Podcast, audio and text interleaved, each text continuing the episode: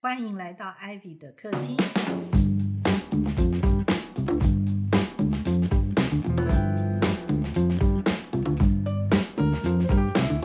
大家好，我是 Ivy。我是阿达，是这样子，哦，今天哎这几天哦，有个天大的消息，哈哈，对啊，天气变来变去的，因为我们播出的时间，这个消息应该已经过了几天了啦。对，我们当然不知道它是会更沸腾呢，还是说就会逐渐的平息。目前看起来是在第一季的部分。哎，这个这个当然是一个呃一个大瓜啊、嗯，我们都算吃瓜群众，一起分吃了这个大瓜。那因为跟现在行星的运势稍微有一点关联性，大概说一下，懂就懂，不懂也也没有关系，反正我们纯聊天。因为现在就是呃金星开始逆行，嗯，金星我们不是讲过吗？它就是掌管价值理、价值观嘛，啊、一些理念啊，也掌管感情啊、情感啊。那它不但逆行，逆行都有一个反省啊。那金星又守护天秤座，所以有一个裁夺，嗯哦，就是当然不至于到审判了，没有讲那么难听。可是因为这个金星逆行又跟主掌审判的诶冥王星合起来了，嗯，所以我觉得这一次的这个金星逆行才会 掀起这么大的波澜啊、就把一些很大条的事情或是很比较大条的人物又翻出来，嗯，所以这个冥王星的力量真的是很厉害。你们如果有听前几季，就知道艾比这一次讲的很小心。而且我们今天有特别说不能把人名说我们不要把人名说出来。你这样讲完，大家就 就是会知道人名的事、啊。对，当然这个八卦事件 是呃，就是说是我知道的，那也许资讯也许不对，因为我是从网络上看到的。呃，男方是金牛男，女方是白羊女啊、那其实说实在的、啊，金牛男跟白羊女，嗯，理论上他们也不是就是说，呃。就说你也知道，他们节奏很不一样嘛。白羊我们不是讲白羊的节奏是明快的，嗯金牛的节奏是慢的。那所以白羊跟金牛怎么会配在一起变成一对，也是蛮特别的啊、嗯就是是蛮特别的。那他当然他们年纪有一些相差了蛮多岁，那可以想象白羊女呃一定是带着比较梦幻的呃一个情怀，嗯然后谈这个恋爱啊、白羊女都是这样纯真的小公主嗯这样子。那这个事件也引引发的这样子搞得沸沸扬扬的哈，那我们也从里面也很很蛮惊讶的看到，就是呃一个金牛男的力量还蛮 powerful 的哦，就是他在呃爱也好，欲也好，或者是很多发展出来的情爱，可以这么的有戏剧化，或者是说分量做的很足够多了，丰富。嗯，很丰富啦。嗯啊、因为跟有也微微颠覆我们对于金牛座男生的想象。通常我们都会认为他们应该是属于比较呃直朴啊，比较老实啊，然后因为他们比较懒嘛，啊、动作是慢的，所以他们也不会就是说那么勤快的到处去搞一堆有的没有的。通常都会，如果说跟一个配偶定下来了，大概就是懒得动啊、乖乖的，就是走很长久。所以就是这些这些为什么会变成这样？我是觉得很有很有趣。我们是从星座的角度讲，我们不要去管八卦的本身啦。就是金牛男，他真的是可以这么的强大，比如说就是在呃，就是性别上面好像也都是没有限制，或者是形式上面也没有什么限制，就这个本身的这个丰富性跟爱欲是可以如此如此强大的，这是一个金牛座的一个我觉得很厉害的一个，让我们我要到底要怎么休息 才可以？还是我们就加入付费会员就不修饰了呢？我到底该怎么修饰请看我们的才可以正面一。点？对，我们如果拉回来到希腊神话里面来讲的话，哦，就是很可能你们去查金牛座的希腊神话啊，大概都是相关于呃一些比较柔美的爱情故事，或者是呃一些呃或者说一些怪兽要被征服的啊。那但是当然，金牛座的守护的众神，就是说一些神奇守护他的，远远不止这样而已。呃，他跟呃很多呃这些神的本身，尤其最主要的神，也就是宙斯，是有很大的关联性的。希腊神话里面一些重要的动物，你如果去看一看，他们跟神一开始的初代神很息息相关的动物，其实都跟牛很有关系。牛代表的是很丰饶的本质，嗯，啊，就是因为它，你可以把它杀来吃，然后你也可以在农业上面利用它去耕作，所以，然后它还有牛奶啊，还有什么，就是它是一个食物的来源，所以是一个最原始的财产的开始。那，呃，宙斯本身它是跟牛这个这个动物是很息息相关的。也有很多的神奇，它是都长牛角啊，或是会有牛的身躯，或是会有牛的呃形状啊，或是牛头等等很多。一个牛啦，还有一个蛇啊，蛇也是在希腊里面很常看到的跟神相关的动物啊。那蛇代表的也都是一些呃欲望啊，呃一些隐含在内在的一些不同的。它它可能负面，可是它有很多的怪怪兽啊，都是什么蛇身，嗯，啊，或者一些海怪也都是蛇身啊。那有的蛇身又会配什么鸟的翅膀啊？那它会不同的去配蛇，呃呃，配狮子的头、山羊的头、牛的头，搭配来搭配去。的意思啊？呃，就会是这几个。所以其实牛这个动物。它跟宙斯本身息息相关。那我们知道，宙斯的太太不止一个，不止两个，宙斯有七个太太。嗯，哦，那七个太太以外，那当然还到处也有很多非太太，然后可是也是 lovers 的，然后有男有女也有很多啊。哦，那从基因的想象的这个脉络想下来的话，啊，大家都都有分到影响吧？哦，都有。所以就是 这个是很。我一听到这个事情，我是立刻想到的，都不是金牛座本身。我觉得那就是一个宙斯的力量，你知道，就是好正面。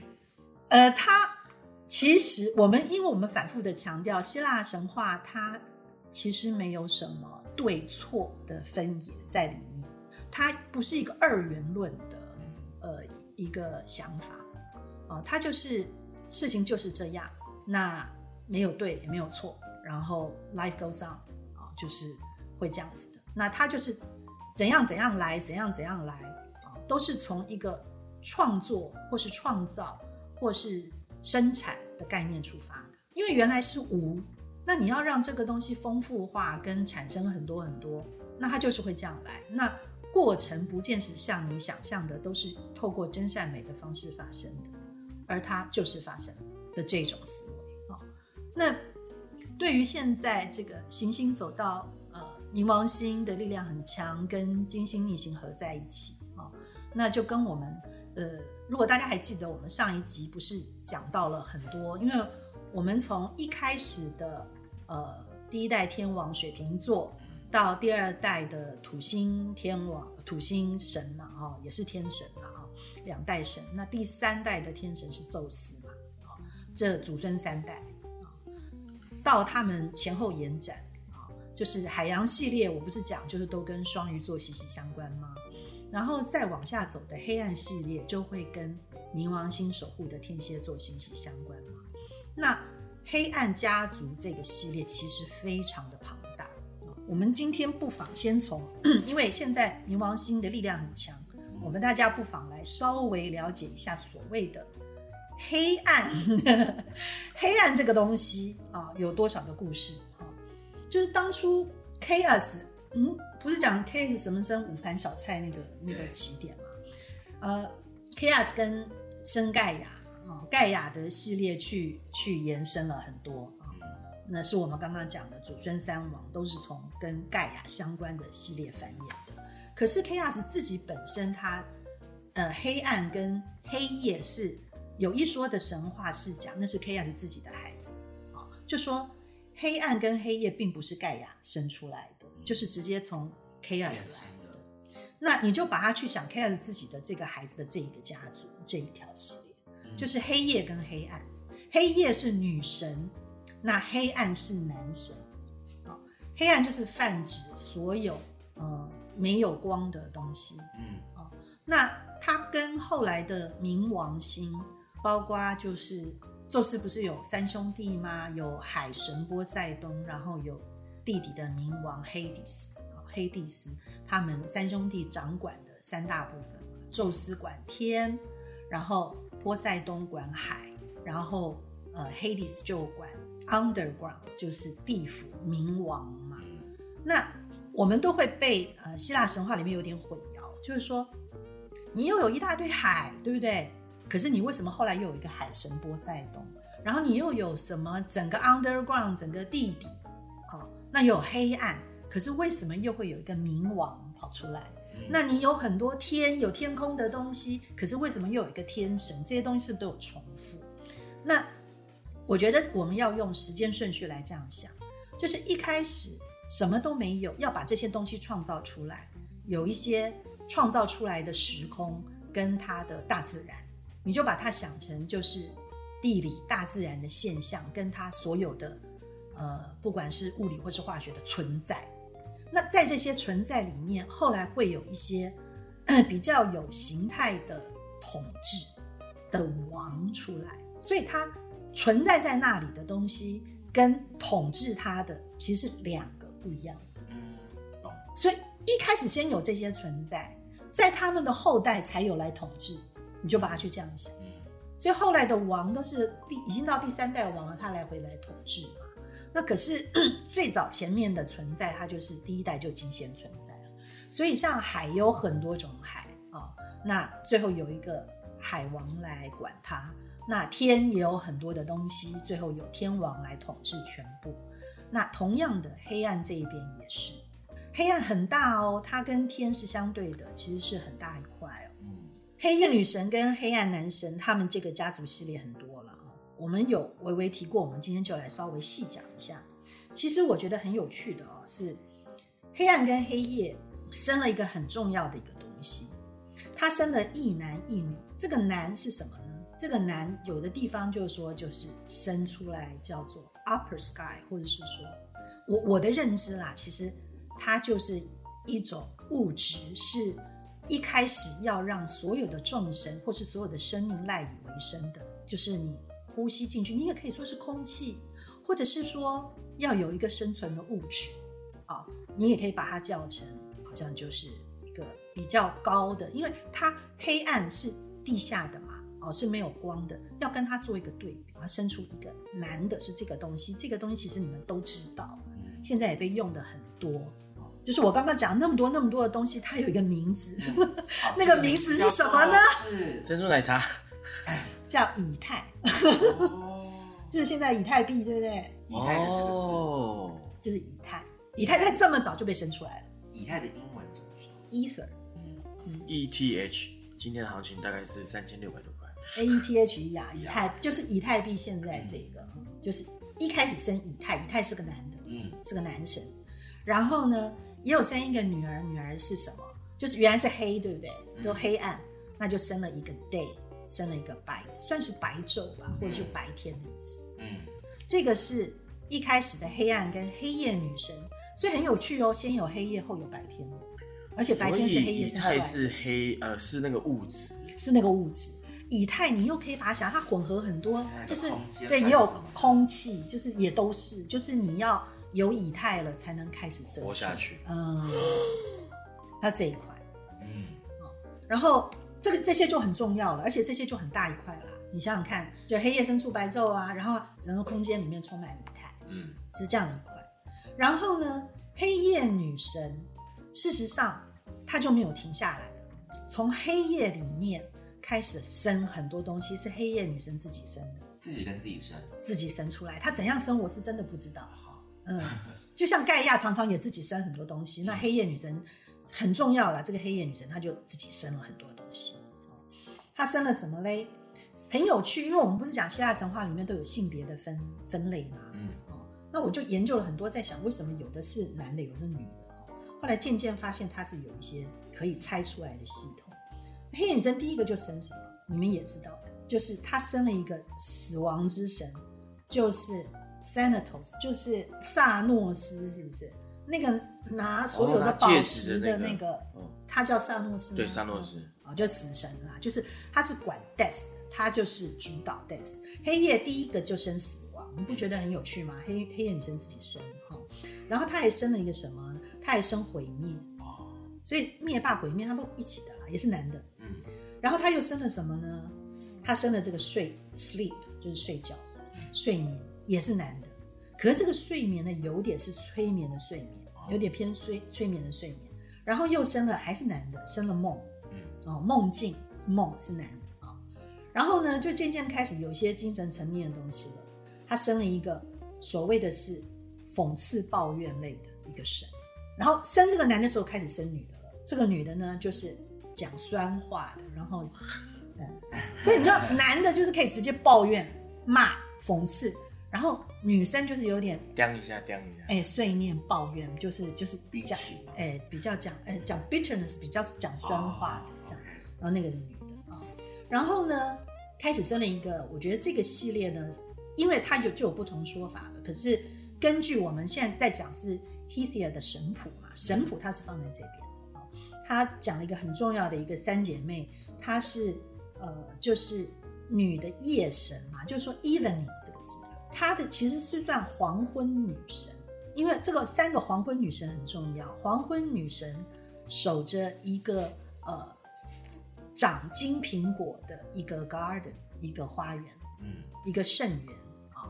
那黄这个长金苹果的这个这个花园呢，是呃大家觉得最棒的地方。那它的时间竟然是定在黄昏，不是清晨哦，是黄昏，所以是三个黄昏女神守着这个金苹果树。嗯，也有很多人讲，事实上这个黄昏花园这个圣园呢，其实就是之后那个伊甸园的意思，是同一个。因为守着这个金苹果树的，不但是三个黄昏女神守着，还有一个大蛇一起帮忙守着，哦，对，就是很像同一个啊，哎，就有点伊甸园的那个味道。那这个金苹果，因为后来引发了很多呃什么战争啊什么的嗯。啊、很多的故事都从这个金苹果所以这三个三姐妹这个黄昏女神还蛮重要的啊、然后呢，黑夜女神又继续生啊、生了什么呢？她就生了一个死亡女神。前面不是有萨诺斯这个这个死亡男神吗？对，后面这个死亡女神啊、那男神跟女神两个死法有什么不一样嘞？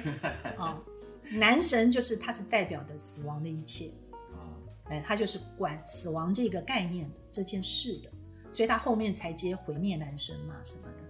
那这个死亡女神她已经开始有点行动力了，她就是一个一个不高兴刺死你，就是会很残忍的，就是给我去死这一种，然后可能人就死掉了啊，就是比较暴力的死亡，是女的啊，是女点神，名的方式这样子哦就，立会要去戏啦这种。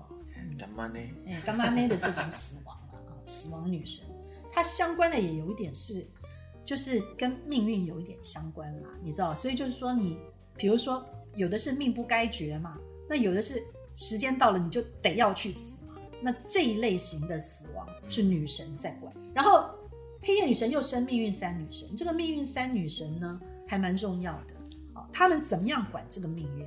他们是一个呢，你就把它想成纺纱车，嗯，纺织机啊，纺纱车；一个呢就是纺出了很多的纱线，嗯，这个就很像我们人生的命一样啊，我们人要活多久，哦是命要走多久，因为神是都没有限制的嘛，嗯，神是永远活着的嘛，可是人的生命是有限的嘛，那命运女神是掌管我们有限生命的，所以她纺一个纱线出来，那个线有多长，就是你决定你命有多长。嗯。所以一个女神是管这个纺纱线的，嗯，一个女的，第二个女神呢，她就是管这个纱线有多长，她来决定这个纱线的长度。第三个命运女神呢，就是哎该这么长了，就咔把它剪掉，嗯时间到了没命就把它剪掉。所以三个命运女神是你把它想成用纺织纺织机的这个概念去想。跟刺客联盟那个纺织机我也，想要说刺客联盟。他们应该就是用这个概念。我。觉得是这个概念啊，因为他们就是想要知道，呃，预测未来有什么事情发生，他们是有一个就是纺织机，，对。然后来那个告诉你一些神谕类的事情，对嗯，对，命运纺织机，命运纺织机，对，所以这些都它还是有出处。对，我们一定要一直讲这个事情，因为我那个朋友又说了，你们说决定要开始讲设计艺术，然后我说有啊，我们这个是前传啊。他说对，但是他听了以后就是没有啊，就我们是在讲希腊神话。希腊神话，你要知道，就是所有的这些艺术家，后续的艺术家，艺术的领域很大嘛，它不是光绘画，它有各种创作啊，包括你现在很商业片看到的各种电影，你都或是说、嗯科幻类，甚至于到后来的科幻类，还有你现在在打的电动玩具啊，这些游戏类，它里面所有的不管是人物，不管是题目，不管是它的主题，包括我前面讲，比如说死亡毁灭，它就是一个创作主题。有多少艺术家是在用死亡啊、毁灭啊创作出他的作品、意象，用同样的而且游戏的 NPC 头上有灰色的问号，那点进去都是这些人的名字啊。对，要解任务的时它候，完全都是这些东西来的。对，所以这真的就是艺术设计相关的事情。所以为什么我我会先讲这个？觉得说黑夜女神她生出来这些东西很重要，黑夜黑暗生出来，你会发现这些概念也好，或是这些神，不管男生女生，他掌管的所有的这些主题，都是后来艺术家在创作的主题，嗯，全部都是。哎，并不是说所有的艺术家这一辈子都在雕一个宙斯的雕像，没有的，有很多他选择的各式各样的主题。就像我上一集有讲，很多的怪物，对不对？那些怪物也都成为各种啊题材素材主题。而且为什么希腊神话重要？这些故事一开始从希腊的呃这个地区发展的渊源，后来它影响到后来的罗马，它更影响到后来很多其他，比如说到埃及到哪里去，你跟着它的历史走，它就一路传承出来，然后不同的地方啊都会有不同的名字，很可能都在解释同一个神话。对，那个雕出来。的神是同一个，只是名字不一样。对，它很多的名字不一样，然后有的地方会加加减减，透过不同的作家或是当地的呃呃居民也好传传承嘛，会把它加油添醋讲成不一样的故事。可是它很多的渊源都是从这里开始的。所以艾比为什么一开始选择从 Hisia 的神谱跟大家讲起？因为你推溯到比较早的话，那一开始最早它是这里有一个渊源啊、哦。我已经讲过，我们不是在讲说考证，而是说从一个时间的顺序这样去解释给大家听。而且很厉害的是，你知道吗？神谱这个东西啊、希腊最厉害是这些诗歌。为什么他们说这些是诗歌？因为这些故事都是被诗人传唱讲出来的。可以唱，都是用唱跟讲的，并不是写下来的。你知道神谱一开始他不是说写出来的字，他就是用唱的。那他一开始前几句是说什么？他说这个这些我现在唱的讲的这些故事不是我自己讲的，都是缪斯告诉我的。神的缪斯神告诉我了，我就说出来这样子。希腊方文山，你要知道，哎，希腊方文山，你要知道这些东西都用唱的跟说的，是早早于写作，所以他们是先传唱后写作。我觉得我其实觉得这是厉害的，嗯，这是很很特别的一个特质啊。那至于为什么他们记得住这些事情，我就不晓得了。原唱 rap，所以所以所以 Michael 不要急，我们继续会，这是息息相关的。Michael 被点名了，Michael 你好，可是 Michael 如果呃有兴趣的话，你自己可以从里面去找一些创作的灵感嘛。嗯，有很多的题目都可以呃跟你的创作可以相关。比如说你可能呃要发明一个公仔，就是抱怨公仔啊。你看他是初代神呢，你很好取取名字的，很好取。初代神就在抱怨嘞，或是讽刺。你看抱怨跟讽刺这种东西这么早开始就有，它必须存在，嗯，才会进步，真的呃我也不知道是不是进步，但是也许他们就觉得这有趣吧，这是好玩。哎，这个刺激脑部发展或什么之类的，嗯。然后刚刚讲到那命运三女神之后呢，还有还有这个女神就出来了，有什么女神呢？报应女神，嗯，我就觉得很有趣，报应这个东西是女生在管的，还有什么欺骗也是女的啊、性爱女神，可是再下一个衰老竟然就是男神了，为什么性爱是女神，衰老就男神了呢？那那个欺骗，他是教你欺骗还是管你欺骗？他就是负责，只只要是谎话类的，就是他在管，他也不是教你。其实他这个女神并不负责教育，他只是说这块地方他赋予这个能力，呃，就是有这个东西，然后是他负责的。嗯，那因为没有正正没有正反嘛，没有对错，是嗯，就是他负责。嗯，他就是所谓的司，你知道，他就是负责这个东西。哦衰老就是男神了。然后呢，升到一个很重要的女神，这个女神叫做不和，就是不和谐啊，不和。吵架，吵架，有的地方又是把它变成那种戏强的那个戏啊，就戏就是会争吵，嗯戏神星。其实有一个星星在天上是这个星的，嗯就是从这个不和女神来的。那不和女神，她升到不和女神的时候，我们之前不是讲黑夜女神自己生了这么多神吗？对，不和女神，她升到不和女神，黑夜女神就停下来了。就不生了，可是不和女神就开始学黑夜女神，她来生。她要不和，她自己接棒再来生。可是你想想看，从不和女神自己生出来的不和嗯，有多少不和？你知道？都是不和类的，都是不和类的哦。他开始努力生了，他第一个生了一个什么呢？他生了一个辛劳，就是辛劳是什么啊？干扣，就是这种很辛苦、甘苦人的辛劳呃，就是会劳累啊、哦辛苦这种。这是个男神，辛劳男，对辛劳啦，辛劳。感觉工具人也快出来了。啊，然后他又生了一个什么呢？健忘，会忘记，健忘 就女神。他好糟哦，我知道，等下下面的游戏就可以来，就是猜，就是男的还女，男生还女神。好好，我们来猜男神还是女神哦。哦，饥荒，男神，女的，饥荒女，饥荒是女的。OK，好，再来，痛苦，男神，男神。女的。啊，OK，你们刚刚听到那个一个女生的声音，那是香香，呃，悲伤，女神，这女吧，生，女神，烦恼，女吧，女神，女神。其实这是痛苦三女神。哇。啊，她各种不同程度的痛苦，有那个 pain，就是她真的很痛苦的痛；grief 就是比较悲哀的痛；还有 distress 就是烦恼的。哦，这个他们是三种痛苦的女神。然后又生了，呃，就是战役，就是比较小型的打仗，一个 battle 一个 battle 的这个，你们都 battle 过吗？一对一、三对三那哎种。，battle 嗯，battle 男生，艾薇会这样回头，肯定是个女人，雌雄同体，哇，好酷哦，雌雄同体。好想认识她。这个酷，哎，又生了一个 war 战争，就大型的战争。嗯，嗯，战争就男神，也是雌雄同体，battle 跟 war 就是从不和女神生出来的。你知道他他为什么生这些东西？因为这些东西都是不和的根源，嗯，连健忘都是。我觉得太好笑了。健忘为什么跟肯定的、啊，就是你忘记你爱过这个人，或是他们就不合。你忘记你们以前多好，你忘记你说过你爱我，那我对啊们就完蛋了。忘了我们我们怎么全部都在感情上？难道是因为那个人吗？我们可以有别的是个健忘。呃，不和饥荒也是哎、我觉得真的是痛苦。还有还没生完，还没生完，我想阻止他再生。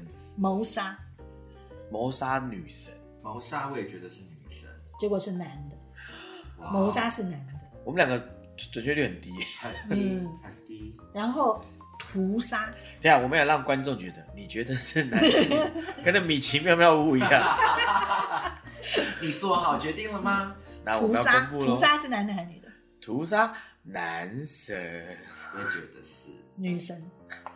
屠杀哦，荧幕前面的你猜对了吗？manslaughter，嗯我跟你讲，就是我觉得这种很动作派的，你看，就像前面那个死亡女神，你给我去死，就是说他真的到一个动作派，而不是只是价值观的时候都女的，哦，OK，那我现在比较有方向了，再来感觉好像有点是这样子，我也不知道是不就是不经思考的攻击，比较女。可是谋杀也很比较情动作派啊，谋杀要很厉害哎，谋杀是男的，谋杀是有屠杀是女的，这到底是为什么？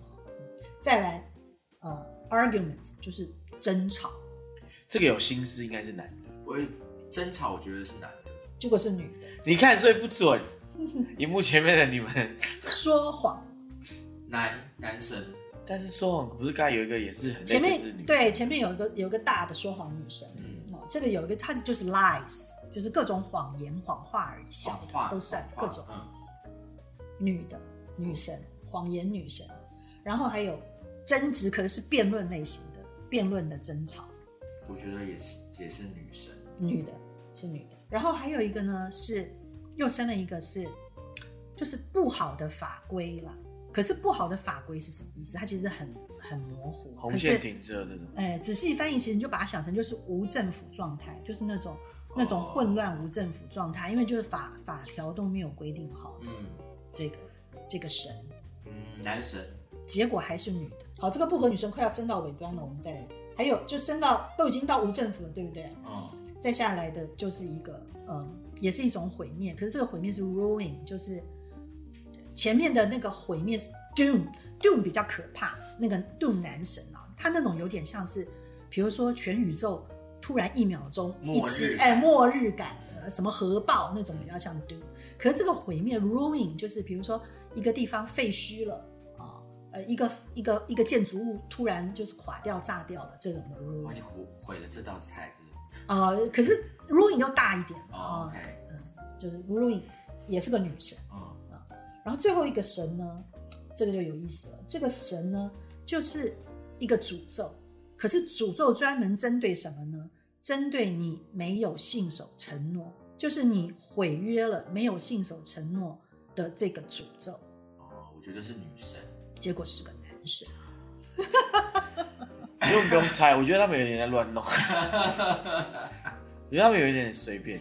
好，这一切生了这么多呢，嗯都是黑暗黑夜系列的。嗯这些精神层面的。所以你看啊，假如这些都是存在我们每一个人的基因里面，因为他们后来有些神还去交配嘛，还怎么样？那所以你你知道，你天生就是有这些因子存在，你就是想吵架啊对，你就是想不和啊，你就很容易各种不和啊烦嗯、你就是动不动你就觉得痛苦啊，嗯啊，所以有很多人对这些东西都会演变成后来西方很多他的心理医生啊，或者什么心理治疗啊，发展的很多，因为有很多就是弗洛伊德那一派讲的都是你原生家庭给你的，你的童年带来的，可是有很多更不并不是这样讲，有很多他觉得更早，可能在你的基因里面就存在了。嗯你可能家里也有吃有喝，什么都很好，你也没有一天受过挨过饿或受过冻，可是你就是觉得痛苦。哦，我觉得如果去心理医生，第一个坐下来，然后医生就跟你说，这是我们每个人记忆里面存在的因子，我觉得我会好很多。你就觉得不突然觉得是你的错，对，就觉得原来哦，原来大家都是这样子，不是医生就。告诉你说这是没办法解，没办法，没办法，我们没有办法做任何事情，你就是要接受它，然后就觉得好过就好了。对，你让它比好就好让它比例变小，嗯，让它那个变小，然后好的就变多，这样子。因为有很多时候有可能我们很难去接受某一些正在发生的问题或现状，你接受它，也许你就平和了。所以这个不和女神，她如果一开始初代神就已经存在在那里，这么多的不和，或者是这么多的暗黑就已经在那边了。我们如果现在就知道这个就是一开始就都有的，那我们也就跟它和平共处，其实还好嘛，就不要把想那么严重。因为你如果真的要把这一块都抹去的话，啊就没有了，没有方法，你不能把这块抹去的。如果没有黑夜，就没有白天，大家知道吗？你不可能二十四小时都在白昼啊、你也不可能你的人生里面就永远只在那边吸以太而已，就是你一定还有深渊的部分要去理解，那些也都存在的啊、那你你就把它想成你的人生事实上是很丰富的，是很辽阔的啊、有阴面有暗面，可是也有亮面，也有光明面，那都是你那些东西，通通是你，你都跟这些东西共存，那你就可以透过各种的方式去发挥你自己，把它变成艺术跟创作，好不好？所以你看晚上的时候，就是神让我们你赶快睡觉吧，你不要想太多。可是你睡觉 的时候，睡觉的时候还做梦啊！你看有睡眠，有做梦，对不对？然后你的梦里，有的时候，如果你记得你的梦境的话，我们的梦里经历的事情，是不是都超过我们现实里面能够做到的？都更有想象力，更更像冒险啊，更更特别。更勾起你的欲望，你想要达到的事情。它可能也没有逻辑，可是都更更充满着我觉得更多的可能性。嗯啊，因为我们是拉回来讲到艺术创作的话，我真的鼓励大家就是我觉得我们听一听这些希腊神话，就是让我们不要局限于我们自以为的，好像只有能力到哪里，好像只能够怎么样，在创作的领域上面千万不要局限，就是这个重点，对不对？这个就是庞大的这个黑夜黑暗他们家族系列，嗯，他们这一块，所以黑暗黑夜他们这个家族生出来的这么多精神层面的东西，就大概是这些。那呃，当然啦，我们所有的男女的性别都猜错，对不对？对，几乎都错，几乎都错，几乎都错。然后我我本来是觉得说，好像有一点点，就是说，只要跟肉体比较相关的，会比较偏男生，然后比较精神层面相关的会偏女生。可是这一路这样子分析下来，又好像不完全是这样，他没有逻，他我觉得，所以他完全没有逻辑，开心，对，他完全没有逻辑，可能是唱起来看押韵怎么样比较顺。对，他在他在唱着唱着，觉得说，哎呀，好像都在讲男的，没有女的了，那下个就给他女的吧。然后讲了几个女的，哎，又没有讲男的，那下个就给他男的吧。然后最后就懒得就是那三千河神、三千三千 三千海神就这样，后来就累了。河神海神的是别的家族，不是黑暗黑夜。对，黑暗黑夜这个东西，我觉得这所有的这一些我们提到的这些特质，它真的都跟我们的黑暗面很相关。然后呢，我们可以把它都归到比较偏，我觉得是天蝎座的特质，真的有。那你们要知道，天蝎座的这个轴线，它事实上，呃，天蝎的对面是金牛座的。好，回到我前面刚开始讲的那个大八卦，有没有相关性？绝对有，因为你同一个轴线的星座都会互相影响。意思就是什么呢？就是说，假如你是白羊座的，你一定也受到对面天秤座的影响。所以有的时候，我就有一集想要来跟大家讨论，你们到底觉得是白羊座的男生比较爱打架，还是天秤座的男生比较爱打架呢？很难讲哦。我常常看到很多一个不小心跟人家大打出手或是大吵出手的，是不是都是天秤座？什么好好先生啊，有时候冲起来很冲，对不对？吵架比较会，打架不会了。哦，还是注重礼貌。对对对，还是要礼貌。我在跟你讲要道理，有礼貌，这样可以嗯讲的约约个讲的时间，讲的有礼貌。对，嗯，可是真的都会互相受到影响哦，所以有时候天秤座天秤座冲动起来也是很冲动的。那金牛跟蝎子也是一组的啊、所以就说你觉得天蝎座的好像很深沉，有时候金牛在想什么你也不知道哦，哦，然后你觉得他好像动作很慢，但是你以为他就没有野心吗？也不见得哦。他你觉得他很老实很乖，可是很多时候也许他非常的开放，因为他有很深层的黑暗面，你也是不会理解的哦。那双子的对面是射手，当然我们有讲过，这各种青少年的玩法都玩在一起，但是他们也很在意兄弟情。然后之后我又会告诉大家，为什么射手座里面又有很多的女生，事实上也很严重的处女情节哦，也有的哦。所以就是玩得很疯，可是也有很多事实上他对异性不感兴趣。就像双子座，你以为他很爱花心，到处谈恋爱，可是其实他更在意兄弟情哦，也有哦。一个双子座的，他很乐意去当兵，为他的同袍牺牲生命，可是也许他并不愿意为他的 lover 做任何事情。你有没有觉得很奇怪？嗯，然后巨蟹对应的是摩羯啊、然后他们也许看起来都有温和的一面，有质朴的一面，可是也有非常强大的野心。除了我们了解摩羯是从土星掌管来的，是这么第二代天神，对不对？还阉割了他的爸爸。那你以为巨蟹就坐在那边没事吗？他的野心也许不亚于一个摩羯哦。就是当一个巨蟹有了摩羯的冷酷，还加上了巨蟹的呃操控跟爱的能量去运作，也许在政治上能够发挥的更厉害。运筹帷幄，嗯，然后再下来的狮子跟水水瓶也是同一个轴线的，所以就是你以为只有狮子座那么爱面子，水瓶就不爱吗？水瓶可能更爱面子哦。水瓶毕竟讲到底是第一代天神，他只是不知道怎么定规章而已。嗯，对不对？可是他的王者的姿态是从更早前的第一代就就有的。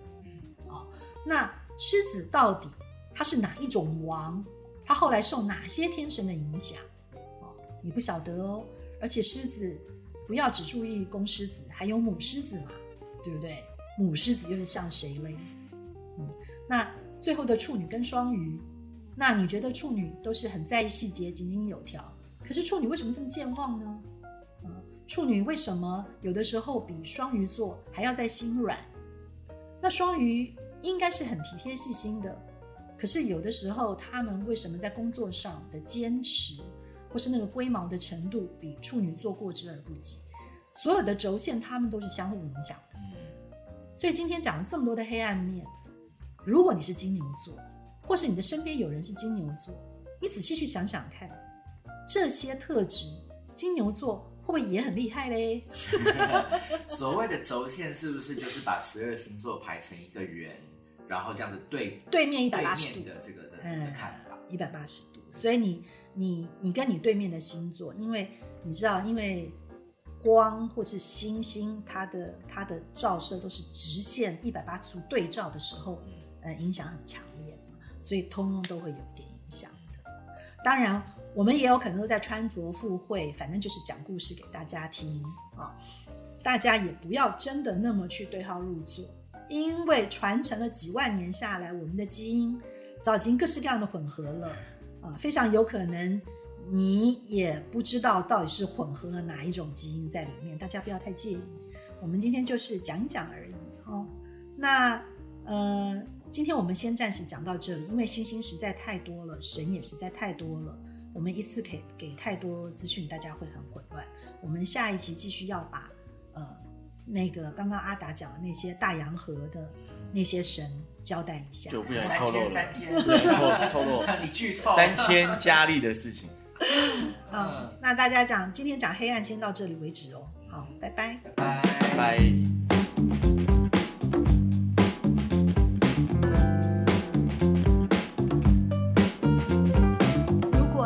这样关于艺术设计与时尚的内容，欢迎订阅我们的节目，也可以在脸书和 Instagram 搜寻 Paper Magazine，留言私讯或是写信告诉我们你的想法。